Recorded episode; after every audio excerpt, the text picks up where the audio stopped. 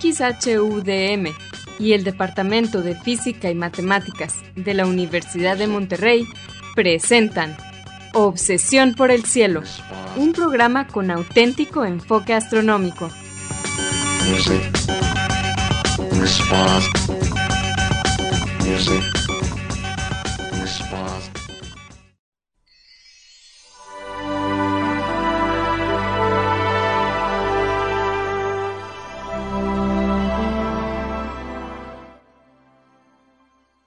Muy buenas tardes, sean todos bienvenidos a Obsesión por el Cielo, el único programa con enfoque astronómico y de exploración espacial en la ciudad de Monterrey y en la República Mexicana. Un servidor, Pedro Valdezada, profesor adjunto de astronomía del Departamento de Física y Matemáticas en la Universidad de Monterrey, les desea la más cordial bienvenida a este programa 1034 de Obsesión por el Cielo con fecha del martes 26 de septiembre del año 2023. En este programa comentamos y ponemos en perspectiva algunas de las noticias que se relacionan con el estudio del universo y con la exploración del espacio que se dieron a conocer en esta última semana. Y para esto quiero darle la bienvenida a mi coanfitrión Edgar Armada. Muy buenas tardes. Muy buenas tardes, Pedro, y muy buenas tardes a todo nuestro público que nos hace el favor de dedicarnos otra vez una hora de su tiempo semanal. Esperamos que los temas que vamos a cubrir hoy sean de su interés. Les recordamos que se pueden comunicar con nosotros a través del correo electrónico obsesión por el cielo. Obsesión por el cielo es en minúsculas sin acentos ni espacios. También nos pueden dejar preguntas, comentarios o sugerencias en nuestra página de Facebook de Obsesión por el Cielo o en nuestra cuenta de Twitter de arroba o por el cielo. Si quieren escuchar programas anteriores, también lo pueden hacer visitando nuestra página de internet de obsesiónporelcielo.net. Ahí encontrarán las ligas de cada programa que almacenamos en formato de podcast y que distribuimos gratis a través de nuestro sitio de hospedaje de podcast de Podbean. También en obsesiónporelcielo.net van a encontrar cuatro audios que hemos titulado Un paseo por el cielo.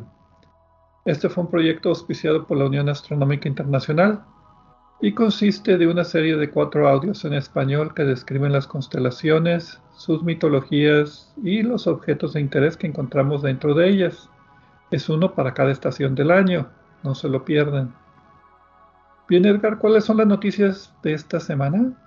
Eh, ahorita te digo las noticias, Pedro, pero antes quiero aprovechar como cada semana para saludar a algunos de nuestros amigos en Radio DEM que nos ayudan a que este programa se transmita perfectamente por el 90.5 de FM, Radio DEM, en la ciudad de Monterrey todos los martes desde hace ya muchos años, de, de 7 a 8 pm. Eh, hoy tenemos a Salia Simón, Vicente Magallanes y a Antonio Calderón a ustedes y a todos los demás que no hemos mencionado, pero que sí tomamos en cuenta, muchas gracias por estar allí siempre para nosotros. Y con respecto a nuestros temas, Pedro, eh, ahora vamos a hablar de que eh, aparentemente el disco de nuestra galaxia, la Vía Láctea, está distorsionado por irregularidades en el halo de materia oscura de nuestra misma galaxia. Ahorita vamos a hablar de las observaciones y, la forma en la que concluyen esto. Y también vamos a hablar de la observación de un núcleo de un eh, protocúmulo galáctico observado con el telescopio Webb y en combinación con el radiotelescopio ALMA en, Chile. Eh, una de las observaciones eh, más antiguas de este tipo de estructura y por qué es interesante. Y pues básicamente para seguir con el tema de las, de las galaxias. Esto es un protocúmulo de galaxias, un cúmulo galáctico como los que ahora podemos observar en el universo, pero este es en formación apenas. Muy bien, pero como siempre vamos a comenzar el programa con la sección de Explorando las Estrellas con Loni Pacheco.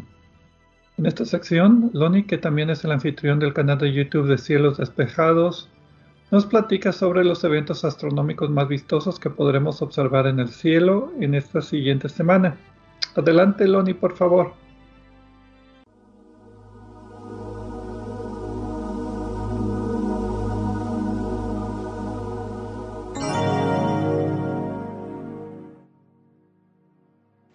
Hola amigos, Soy Pablo Aloni Pacheco, instructor de astronomía en el Observatorio de las Termas de San Joaquín, donde me encuentran todos los fines de semana.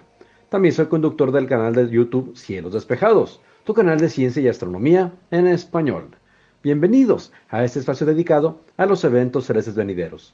Esto es, del 26 de septiembre al 3 de octubre de 2023. Los horarios estarán dados en tiempo del centro, que es válido para Monterrey, Guadalajara y Ciudad de México. De martes a martes, la luna estará desfilando desde que oscurece y de madrugada frente a las constelaciones de Capricornus, Aquarius, Piscis, Aries y terminará en Taurus.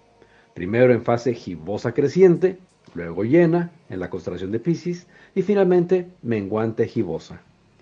Hoy, 26 de septiembre, vemos a la luna acompañando al planeta de los anillos, a Saturno. La noche del sábado 30 de septiembre formará un triángulo casi equilátero con Júpiter y Jamal, la estrella más brillante de Aries, el carnero.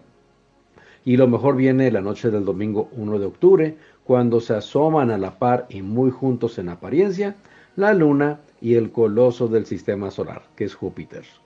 El 2 de octubre la luna se asomará acompañando a las Pléyades y la siguiente noche, la del martes 3 de octubre, la veremos apareciendo a la par de las Iades y la estrella más brillante de Taurus, que se llama Aldebarán. Espero que como yo se estén deleitando cada mañana antes de amanecer con la aparición del lucero de la mañana. Cuando se asoma, alrededor de las tres y media de la mañana, parece un astro dorado por causa del polvo atmosférico y posiblemente veamos destellos de colores y que titila con fuerza. Esto echa por tierra la creencia popular de que las estrellas titilan y los planetas no. Si la atmósfera está muy agitada, también los planetas titilan y si la atmósfera está muy estable, las estrellas apenas lo harán.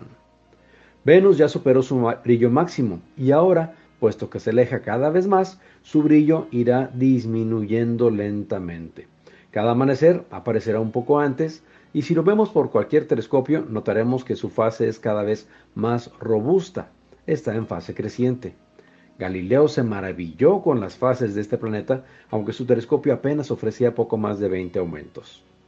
Al anochecer, el planeta de los anillos, Saturno, se estará asomando sobre el horizonte sureste. En noches de mucha estabilidad atmosférica y usando nuestros telescopios con su aumento máximo, veremos que los anillos son blancos y relucientes, como si fueran granizos de hielo, mientras que la atmósfera de este gran planeta tiene un color durazno muy pálido, casi blanco. El punto brillante que veamos sobre el este después de las 8.40 de la noche es Júpiter, un planeta gaseoso enorme, con un diámetro 11.2 veces mayor que el nuestro. No tiene superficie sólida y nuestros pies se hundirían en su atmósfera.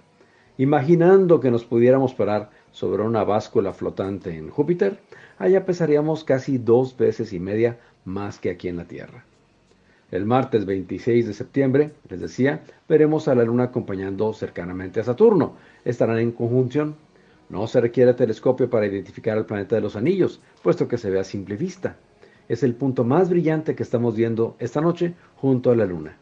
En tiempo universal, la conjunción de la Luna con Saturno acontecerá el 27 de septiembre a las 1.52 horas, con una separación angular aparente de 2.6 grados.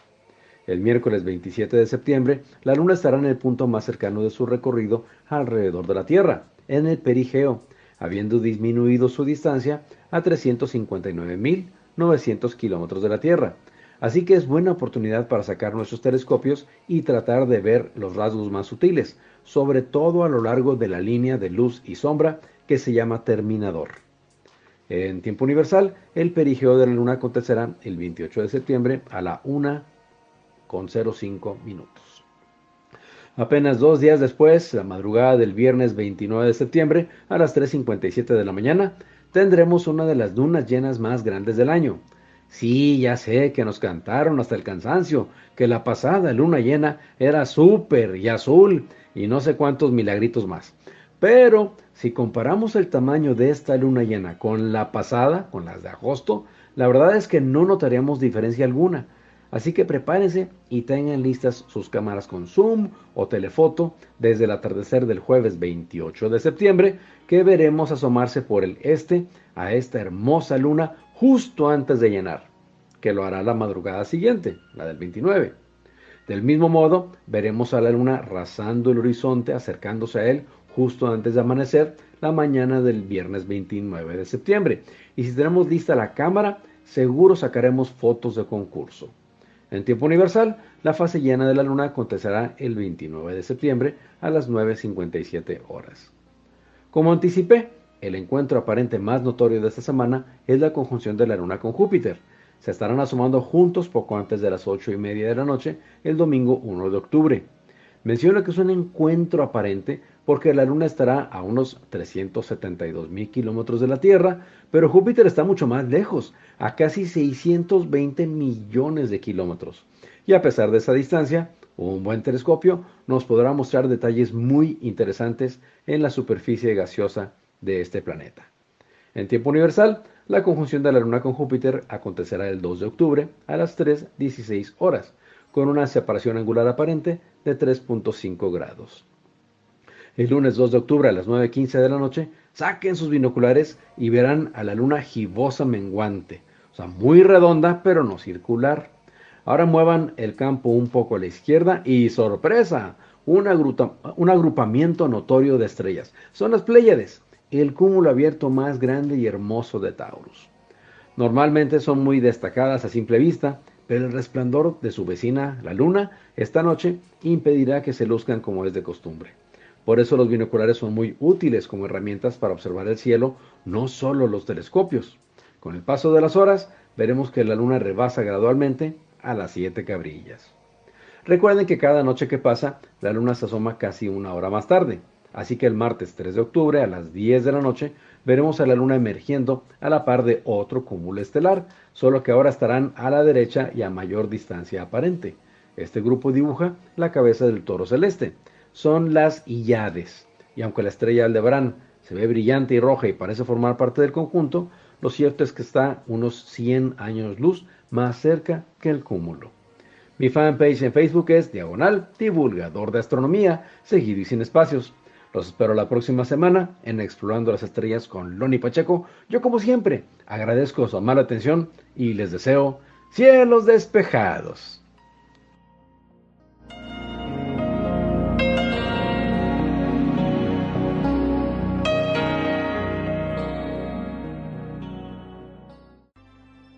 Muchas gracias, Loni, por tus efemérides astronómicas de esta semana. Y pues bien, empezamos el programa en esta ocasión con una mini noticia, que es siempre lo que empezamos la primera parte del programa junto con las efemérides astronómicas. En esta, sección, esta ocasión escogimos una imagen tomada por el telescopio espacial Hubble de una galaxia que está en proceso de fusión. Bueno, dos galaxias que están interaccionando gravitacionalmente y pues se relaciona con el tema que, tomamos en el programa de Obsesión por el Cielo, punto focal de principios de mes, que fue la fusión de galaxias o la combinación de galaxias. Y recuerdo el programa Obsesión por el Cielo, punto focal, es un programa que hacemos junto con el doctor Gerardo Ramón Fox, todos los principios de mes. Y es una plática entre amigos acerca de algún tema, dura generalmente una hora y media, se distribuye por los mismos medios aquí de Obsesión por el Cielo, por eso se llama Obsesión por el Cielo punto focal. Y nos enfocamos en un tema. Y el tema de esta semana fue fusión de galaxias. Entonces, esta imagen me recordó mucho ese tema y, dije, no, está muy bonita, vale la pena. El cúmulo se llama, bueno, las dos galaxias en conjunto se llaman ARP 107 Está en la constelación de Leo Menor y es a 465 millones de años luz de distancias. Y eh, la designación de ARP 107 es el Atlas de Galaxias Peculiares, que fue compilado por Alton ARP en 1966. Son 388 pares de galaxias en total que están en fusión. También se llaman a veces galaxias peculiares porque, bueno, en ese tiempo no estábamos muy seguros de, que eran galaxias en fusión, eran tipo peculiar, no cabían en las categorías normales de galaxias elípticas o espirales, y por eso les pusieron galaxias peculiares. Bueno, Pedro, en este caso me parece que sí es eh, bastante claro de qué se trata. pero varias otras de las galaxias en este catálogo sí uno no, de plano no entiende qué está pasando allí, ¿no? Eh, sí, este, este, es ejemplo muy claro de dos galaxias en fusión. Eh, me gustó esta selección porque es una imagen notable del telescopio Hubble eh, y tiene mucha relación con lo que estuvimos platicando en punto focal. Por cierto, el primero de, ya en una semana, el primero de octubre va a ser el nuevo programa de punto focal. Nuestro tema va a ser la exploración de Marte. Pero volviendo a la imagen, eh, pues eh, el Hubble sigue produciendo imágenes extraordinarias. No, no todas son necesariamente del telescopio espacial James Webb. Y me gusta, me, gustó la imagen, no está fea. Si ya pueden buscar, eh, busquen ARP 107 en internet y con eso van a encontrar en noticias inmediatamente, rápidamente la imagen de hace cuatro, de hace como una semana más o menos, para la hora en la que salga el programa al aire. Sí, interesantemente son dos galaxias de tipo diferente. La galaxia que se ve a la izquierda es una galaxia espiral típica. Eh, la galaxia está en el otro catálogo que se llama UGC 5984. Es una galaxia espiral con núcleo activo, tipo Cipher 2. Son galaxias que tienen un hoyo negro en el centro que está pues, siendo alimentado y tiene emisión de radiación muy especial que se puede notar. Y la, galaxia de la derecha es una galaxia elíptica, entonces se ven los colores diferentes porque son estrellas de población más antigua, en este caso la elíptica. MGC más 0,5 menos 26 menos 0,25. Así se llama la galaxia. Y por aquellos que quieren saber, UGC significa Uppsala General Catalog, catálogo general de Uppsala. Es un catálogo de 12.921 galaxias que fue creado en 1973 y todas las imágenes fueron, bueno, todas las galaxias fueron identificadas de el, eh, el Sky Survey. ¿Cómo se diría Sky Survey? Es el censo eh, estelar. Censo del espacio, porque es de galaxias. Censo del espacio del Observatorio Palomar. Son galaxias que están en el hemisferio norte ¿cómo lo puedo decir? yo me acuerdo porque en esas épocas yo trabajaba eh, y había nada más un catálogo que era el catálogo POSS, Palomar Sky, Survey. Era el único catálogo que había. Ahorita ya hay muchos catálogos y catastros de estrellas. Y pues bueno, este catálogo de Uppsala se basó en esas imágenes de todo el cielo del hemisferio norte para identificar galaxias con magnitudes menores de 14 y medio. Y MGC es el Morphological Catalog of Galaxies, es otro catálogo de 30.600 galaxias, creado entre el 62 y 74. Este es ruso, pero también basado en este mismo catálogo del Palomar, del Observatorio Palomar, de galaxias de magnitud menores a 15, o sea, más brillantes que magnitud 15. Entonces es interesante cómo el mismo objeto aparece en diferentes catálogos con diferentes nomenclaturas y por mucho tiempo fue un reto el hacer la referencia cruzada de, bueno, este objeto, qué información tiene en este catálogo y qué otra información tiene en este otro catálogo, eh, pues para tratar de entenderlo un poco mejor. Entonces, en este caso, pues la designación de ARP 107 es la más famosa para estas dos galaxias. Me gustó mucho la, cómo, empezamos, empezamos hablando de la imagen y terminamos hablando de los catálogos. Eh, supongo que se llama el catálogo de Uppsala porque es hecho por alguna institución que está en la ciudad sueca de Uppsala. Correcto, sí. Eh, Pero basado en, el en las placas fotográficas del Observatorio Palomar. Que yo me acuerdo, trabajé con ellas porque se usaban, era, era nuestro estándar de referencia era fijo tomado allá en los 50, en los 60. Usted, todo el mundo, Pedro, y todavía tengo por ahí las imágenes. Sí, ahora lo puedes conseguir en DVDs o muchas veces ya viene incluido en el software y ni te das cuenta que ya viene el catálogo. Sí, le haces, le haces clic y te pone la imagen, te, eh, tienes en el software el mapa estelar, le haces clic al botón y te pone la imagen de fondo del, de, la, de, la, de, las placas fotográficas de, de ese catálogo. Sí, te lo sobrepone, sí. Exacto. Pero bueno, como tú decías, es una foto muy bonita, la voy a poner como foto de fondo para mi computadora. Y pues, ¿te parece si vamos a una pausa y regresamos ya a hablar acerca de nuestra galaxia Vía Láctea y por qué su disco está pandeado? Excelente, Pedro. No se vayan, regresamos.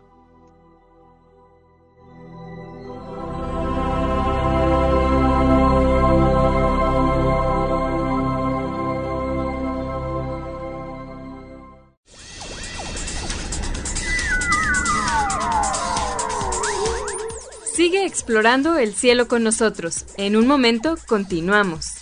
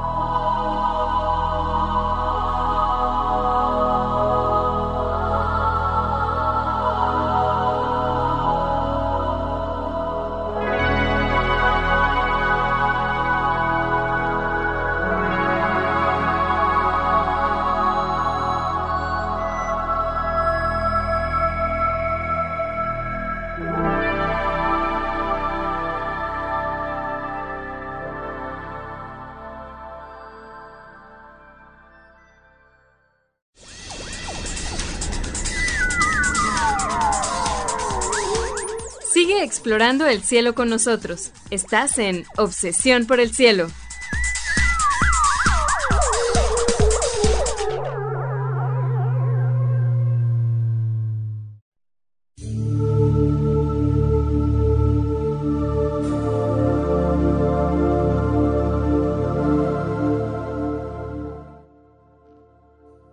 Regresamos aquí a Obsesión por el Cielo con las noticias astronómicas de esta semana un servidor, Pedro Valdés y Edgar Armada.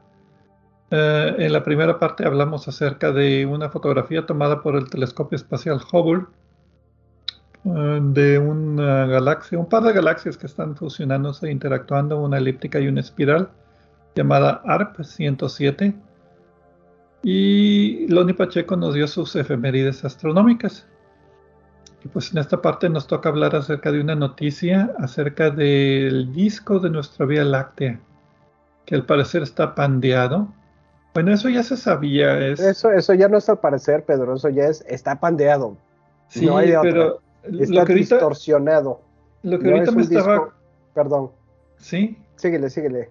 Sí, no, lo que me estoy acordando es que antes se pensaba que nuestra galaxia era una espiral normal y después salió que no era espiral normal, que era una espiral con barra. Y la barra estaba más o menos apuntando hacia nosotros un poquito, no exactamente, pero un poquito. Y entonces fue todo, todo, todo un reto identificar por qué tenía la barra. Y ahora parece que, pues bueno, ya se ha identificado que el disco no es un disco plano, como los modelos indican así muy bonitos, sino que está distorsionado como pandeado, como le decimos en México, em, que no está plano. Entonces, eh, pues bueno, ya se sabía que el disco no era plano, pero se le atribuía a interacciones gravitacionales con galaxias enanas, como la galaxia de Sagitario, que ya sabemos que nuestro cúmulo grupo local de galaxias tiene pues muchas galaxias enanas que interactúan con nuestra propia galaxia y son absorbidas por nuestra propia galaxia y algunos modelos sugerían que eso, que sugerían que eso causaba que el disco no fuera plano, sino que tuviera distorsiones. Eh, pero ahora parece que es otra cosa. El título de la publicación, sí. Termina con el título, Pedro.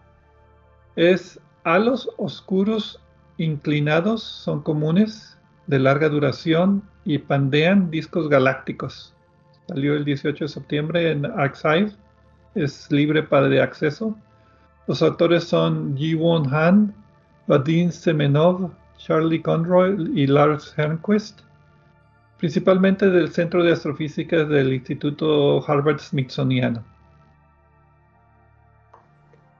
Pues sí, Pedro, lo que yo quería decir es eh, que los, los discos de las galaxias distorsionados no son algo demasiado extraño En uno de los artículos eh, de, que, comentaban sobre, este, sobre esta publicación que yo consulté para preparar este, este programa, viene la galaxia ESO 510 G13 que tiene un disco claramente distorsionado y es muy aparente porque se está viendo, nosotros la vemos eh, de, canto, entonces es claramente aparente y hasta se puede adivinar el tipo de distorsión que tiene el disco.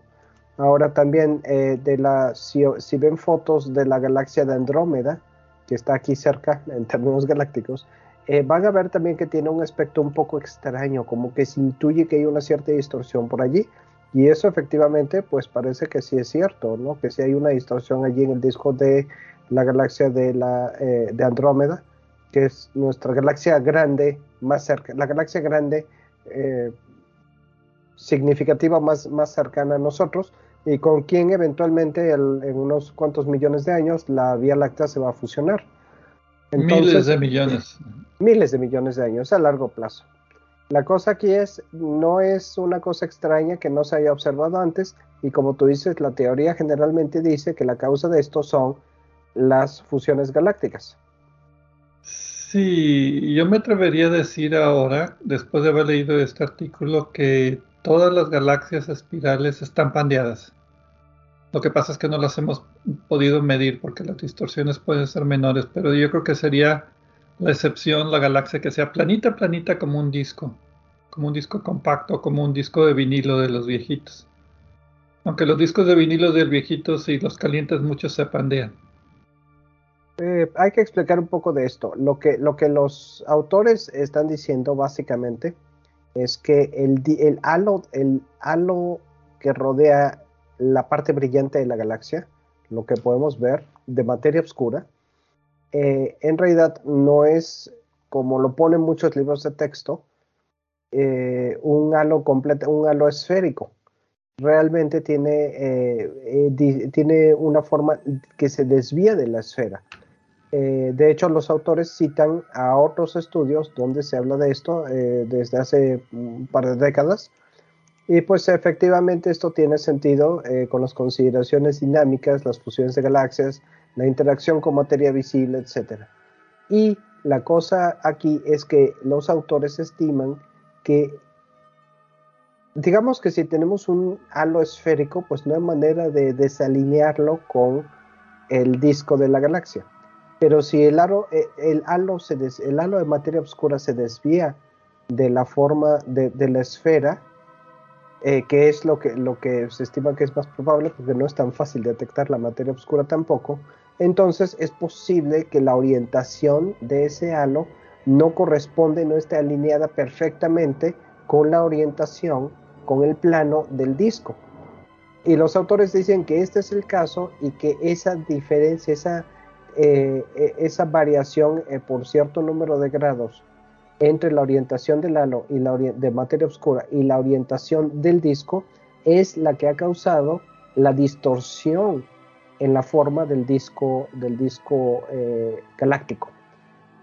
Y eso es lo interesante porque se dice fácil, pero lo que los autores hicieron es eh, respaldar sus eh, conclusiones con modelos y simulaciones de computadora en las cuales simulan la evolución de la galaxia básicamente incluyendo muchas variables como la evolución cósmica, o sea, la evolución del universo, la materia oscura, interacciones magneto-hidrodinámicas, que es una de esas palabras mayores que significa que toman en cuenta efectos de hidrodinámica, o sea, de movimiento de fluidos y de magnetismo al mismo tiempo. Em, y en esas simulaciones por interacciones gravitacionales, ya sea por choques de galaxias o encuentros cercanos, vieron que causan estas distorsiones en los halos de las galaxias de espirales con disco normal y de ahí calculan que se puede hacer la distorsión que se está observando en nuestra Vía Láctea. Y de ahí por eso intuyen y dicen, no, pues entonces Sí son efectos gravitacionales que causan las distorsiones en los discos de las galaxias elípticas, digo, espirales, perdón. pero no son directamente producidos por choques con, con, con perdón, galaxias enanas, sino que son por interacciones de materia oscura. Entonces, ahora eh, la responsabilidad pasa directamente a la distribución de la materia oscura en el halo de la galaxia. Y eso es lo interesante que me pareció del artículo. Ahora hay que tomar en cuenta que la mayor parte de la galaxia, de la masa de la galaxia, es materia oscura. Entonces, si existe efectivamente eh, esta, eh, e, e, esta alineación, o más bien no alineación entre el halo y la materia oscura, eh, pues es razonable pensar que hay más que suficiente masa y más que suficiente gravedad allí para causar este tipo de distorsiones. Ahora, si quieren escuchar un poquito más de fondo de estos temas, tenemos varios programas. Tenemos un programa de la Vía Láctea, o sea, cuál es la estructura de la Vía Láctea, el disco, el halo, el bulbo, el núcleo.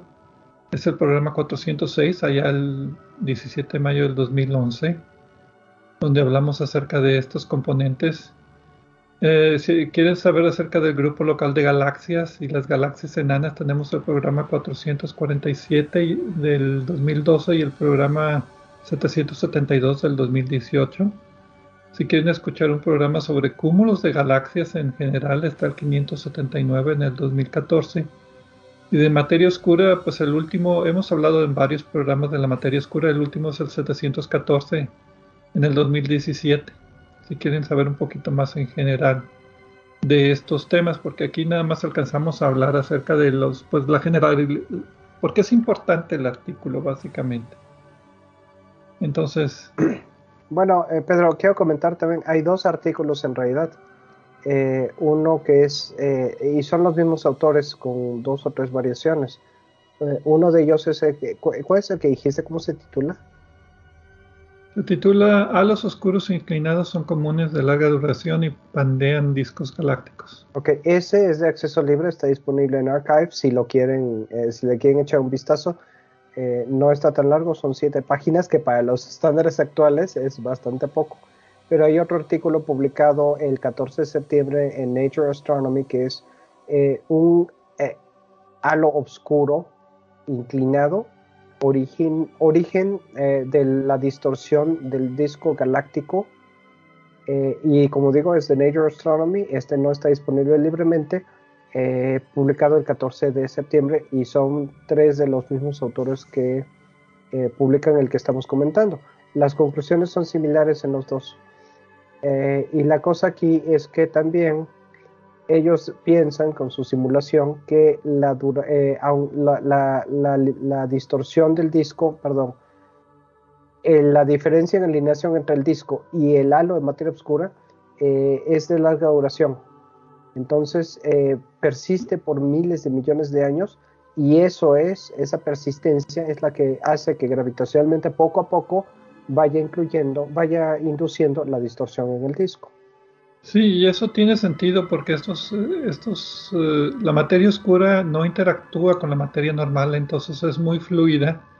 Y si distorsionas el halo de la materia oscura alrededor de la Vía Láctea y lo deformas y lo haces una elipse, se va a tardar mucho en volver a, a recuperar su equilibrio y ser esférico otra vez. Entonces en ese proceso es cuando puedes tener la distorsión del disco. Interesantemente estaba leyendo que el telescopio espacial Gaia, bueno, con datos del telescopio espacial Gaia se ha encontrado no nada más que el halo de nuestra galaxia está deformado, sino que hay ciertas como olas, como variaciones de altitud en el disco progresivas, y eso pues para mí sería como el siguiente reto para tratar de explicar eh, con algún modelo.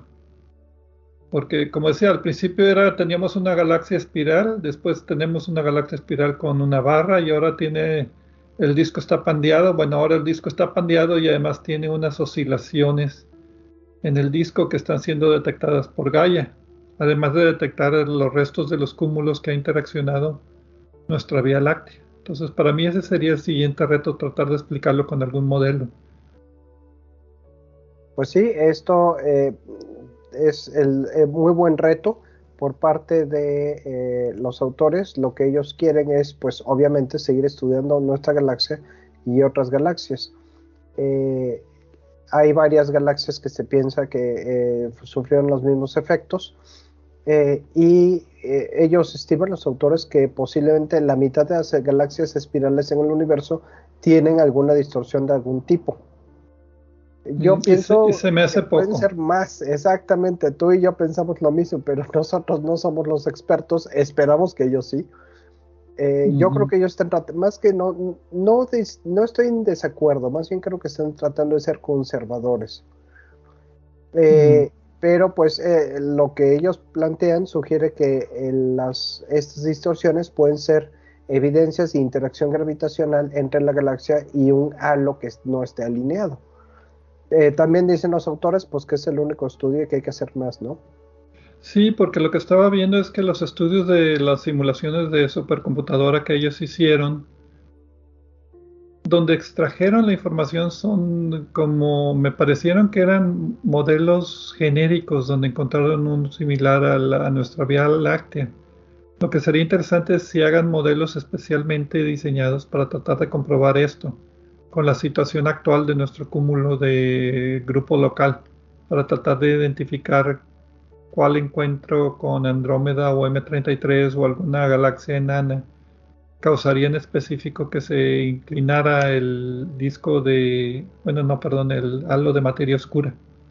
Si me explico, eran como modelos genéricos donde encontraron este comportamiento y ahora lo que habría que hacer es particularizar el ejemplo a nuestra situación. Me parece, me parece que tienes razón, Pedro. Y pues a ver qué sale de esto. Eh, ya se nos acabó el tiempo, pero pues uh, si quieres, uh, la próxima vez que encontramos algo, un tema sobre este, pues les, les, seguiremos platicando, seguiremos platicando sobre, sobre esto y sobre la misteriosa materia oscura. Eso no va a desaparecer de nuestro programa pronto. Vamos a una pausa y regresamos.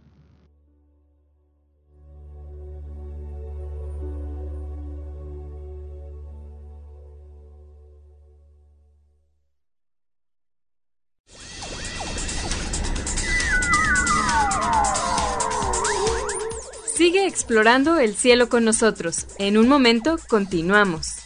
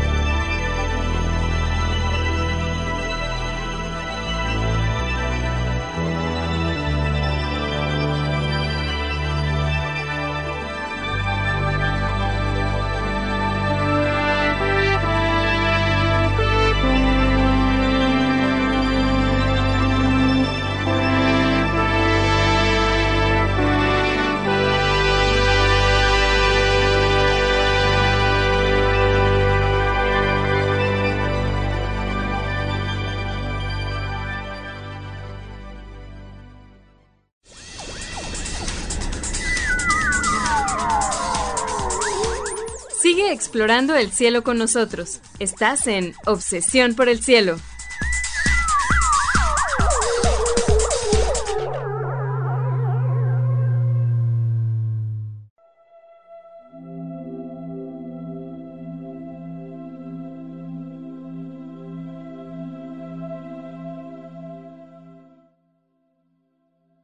Regresamos aquí a Obsesión por el Cielo con las noticias astronómicas de esta semana. Edgar Armada y un servidor, Pedro Valdés. En la segunda parte del programa, justo antes del corte, hablamos acerca del disco de la Vía Láctea y la causa por la cual está deformado, que en este caso sería la presencia de un halo de materia oscura que está inclinado con respecto al plano del disco, afectando gravitacionalmente la forma del disco a través de los miles de millones de años. Y en la primera parte tuvimos las efemérides astronómicas de Loni Pacheco y hablamos acerca de una imagen de dos galaxias que están en fusión, una galaxia espiral y una galaxia elíptica, imagen muy bonita, muy bonita del telescopio espacial Hubble. Pues ahora nos toca hablar de galaxias, pero más bien de protogalaxias. Nos vamos a ir al principio del universo. Es una noticia obviamente del telescopio espacial James Webb, que ha encontrado pues un grupo de protogalaxias que está en proceso de fusión. Es el grupo que va a ser una galaxia más lejana, jamás estudiada. Eh, la revista es, bueno, el título está bien complicado, a ver si me sale. Reionización y los orígenes estelares del medio, del medio interestelar con James Webb Space Telescope y ALMA el núcleo de la galaxia con mayor corrimiento rojo con sobredensidad a z igual a 7.88. Esa es una medida de distancia a la que está de nosotros. Ahorita lo traducimos a años luz. Ah, confirmado por NIRSPEC del James Webb Space Telescope. NIRSPEC es el ah, instrumento y desde el telescopio espacial James Webb. Salió el 13 de septiembre en Astrophysical Journal y está también libre de acceso los autores son Hashimoto, Álvarez Márquez, Fudamoto y otros 20 coautores, como pensarán principalmente de universidades japonesas como la Universidad de Tsukuba, eh, la Universidad de Wasada, el Observatorio Nacional de Japón y también el Centro de Astrobiología de Madrid. Sí, en particular eh, uno de los investigadores, Javier, Javier Álvarez Márquez, eh, que, él y su equipo eh, también participaron en esto, como dices, del Centro Español para Astrobiología en Madrid. Ese mero. Lo que estos, eh, estos investigadores trataron de hacer es estudiar el efecto ambiental. El efecto ambiental se trata de que hay una interesante relación en el sentido que las, las, las estrellas más maduras se encuentran comúnmente en, en lugares donde las galaxias están muy juntas unas de otras. En pocas palabras, se piensa que la madurez de, la, de las estrellas, en el sentido de que son estrellas más viejas o que han tenido eh, la oportunidad de reciclar materiales más pesados, eh, las estrellas, las poblaciones estelares, estelares más maduras tienden a correlacionarse positivamente en los lugares donde las galaxias están mm, eh, relativamente juntas unas entre sí. mayor población. Mayor eh, densidad, más que población. Esto implica entonces que si hay galaxias más de que se, eh, que se ubican en el, en el, espacio más juntas unas otras con más densidad, esto tiene influencia sobre la evolución de las estrellas en esas galaxias. Y esto es a lo que se le llama el efecto ambiental y es lo que los investigadores estaban tratando de investigar cuando empezaron a destapar esto, ¿no? Sí, tenemos un programa de formación de galaxias, fue el 517 de Obsesión por el Cielo ya por el 2013, pero ya está muy viejo, estuve escuchando parte del programa y el telescopio espacial James Webb está, todo lo que dijimos en esa época está ya siendo sobrepasado por el telescopio espacial James Webb. Tenemos otro programa 741 en el 2018 que habla un poquito más acerca de este eh, efecto ambiental, que pues tiene cierta lógica. Entre más amontonado está la materia, va a formar estrellas con mayor rapidez. Entonces van a ser eh, ambientes más, entre comillas, evolucionados, más antiguos. Y por otra parte también se conocen algunas galaxias que están relativamente aisladas y que se estima que no, no han tenido mucha interacción o quizá ninguna interacción con otras galaxias, ninguna interacción importante con otras galaxias desde el Big Bang, desde el origen del universo, y estas galaxias efectivamente tienen estrellas menos maduras. Entonces eso confirma... Sí, como M33 en nuestro grupo local, es una galaxia espiral de estrellas jóvenes. Muy buen ejemplo. Entonces, eh, lo, que los, autores se preguntaban es, ¿cuándo se inicia este, este efecto ambiental? ¿Cuándo empieza a actuar sobre las galaxias? Y para eh, responder esta pregunta, decidieron, obviamente utilizando el telescopio Webb y en este caso combinándolo con el radiotelescopio ALMA, estudiar lo que ellos, eh, lo que se denomina protocúmulos de galaxias las galaxias, eh, bueno, hay varios cúmulos de galaxias. Versión corta, galaxias que están bastante cerca, cerca unas de otras. Y estos son los cúmulos galácticos, y lo que ellos estaban buscando es, es los cúmulos, los protocúmulos, los cúmulos de galaxias en formación para tratar de investigar si este fenómeno ambiental ya estaba ocurriendo en esas épocas tempranas del universo. Y lo que encontraron es eh, un protocúmulo eh, que... ¿Cómo se llama el protocúmulo?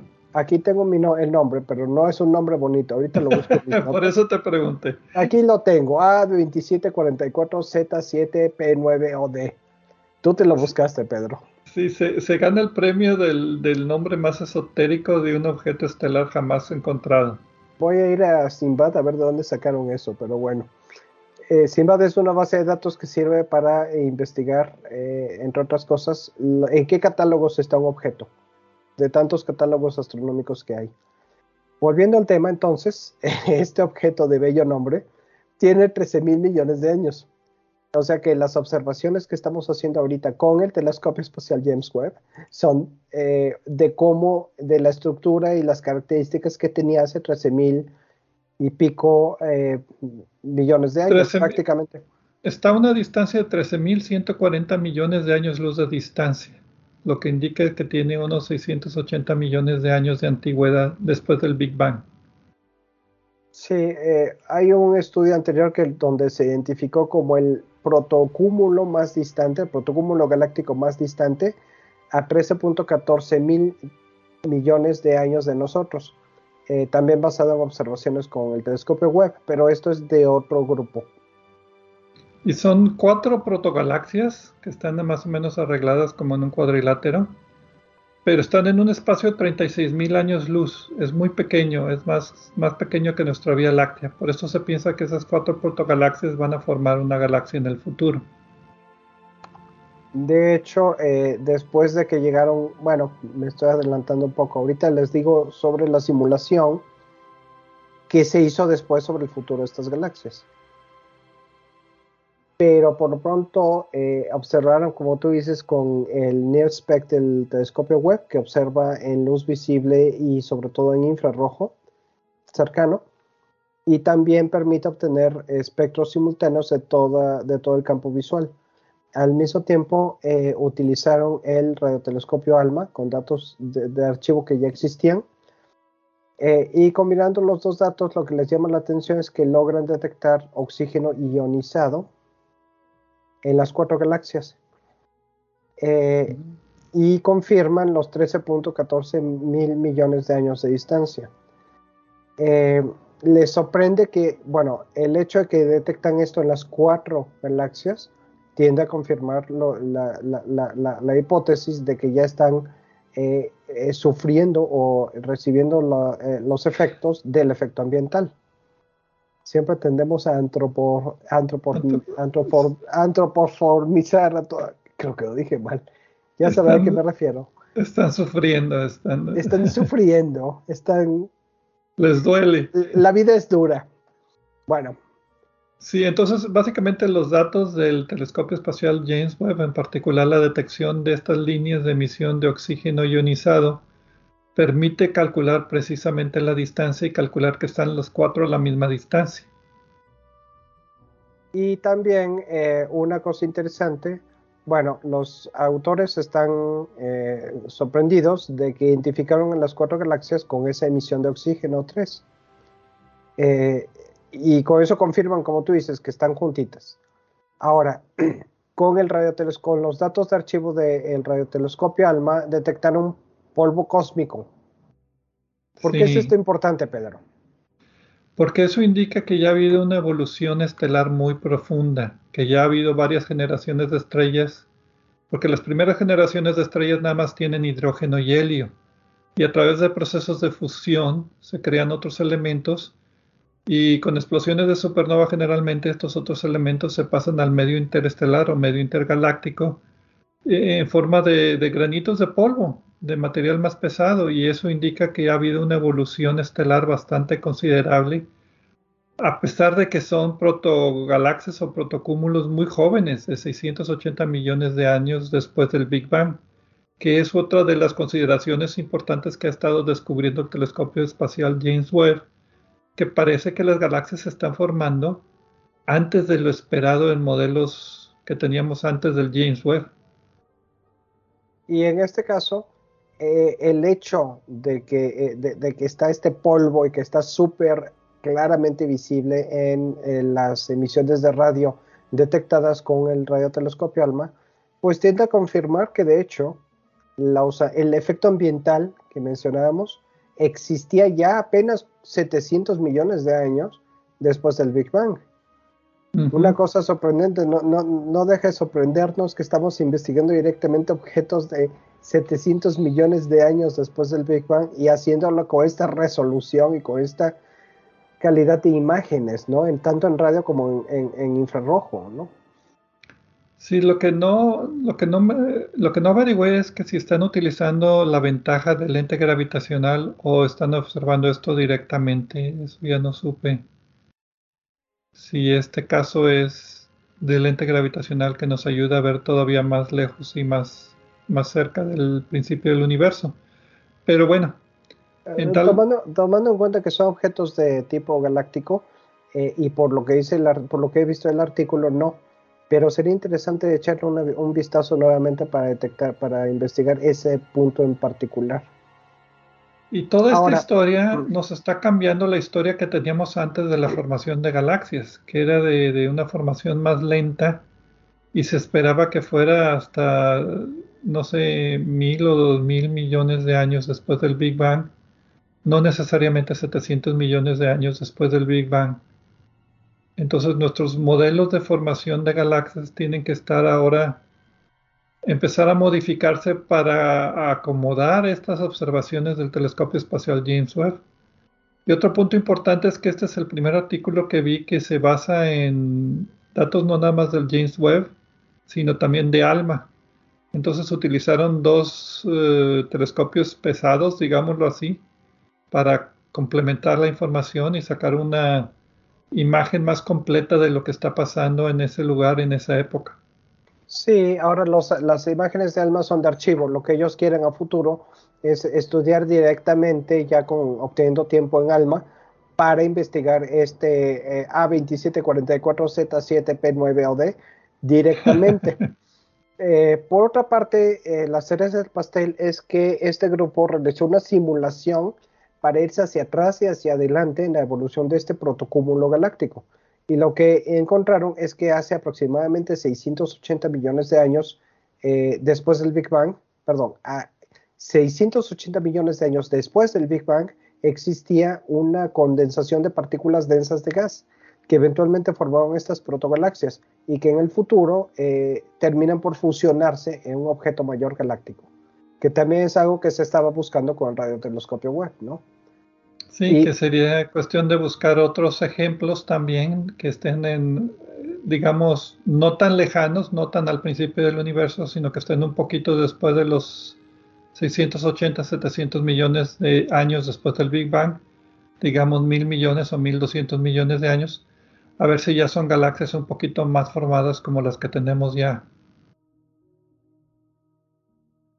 Pues sí, Pedro, entonces, eh, me, eh, terminó por gustarme más este artículo de lo que yo esperaba. Espero que a ti también. Y espero que a nuestro público también. Por lo pronto, pues creo que se nos acabó el tiempo. Entonces estaremos de regreso en una semana más con a ver qué encontramos. ¿Qué, sorpresas nos da el universo? Sí, no podemos prometer nada sino hasta que veamos las noticias de esta semana. Exactamente. Nos vemos la próxima semana.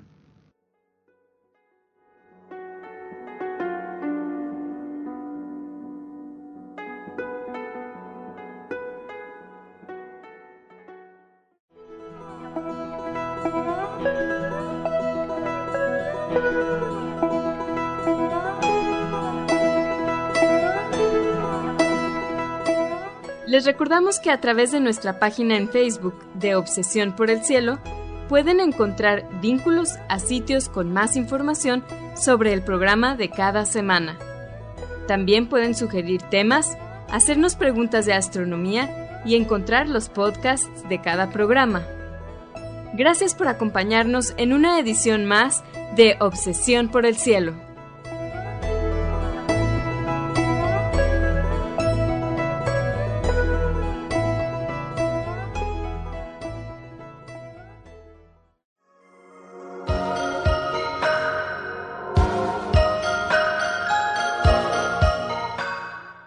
Sintonizas XHUDEM 90.5 frecuencia modulada, 3000 watts de potencia, transmitiendo desde el Laboratorio de Medios de la Universidad de Monterrey. Avenida Morones Prieto 4500 Poniente, Colonia Jesús M. Garza, San Pedro Garza García, Nuevo León, México. Radio UDEM 90.5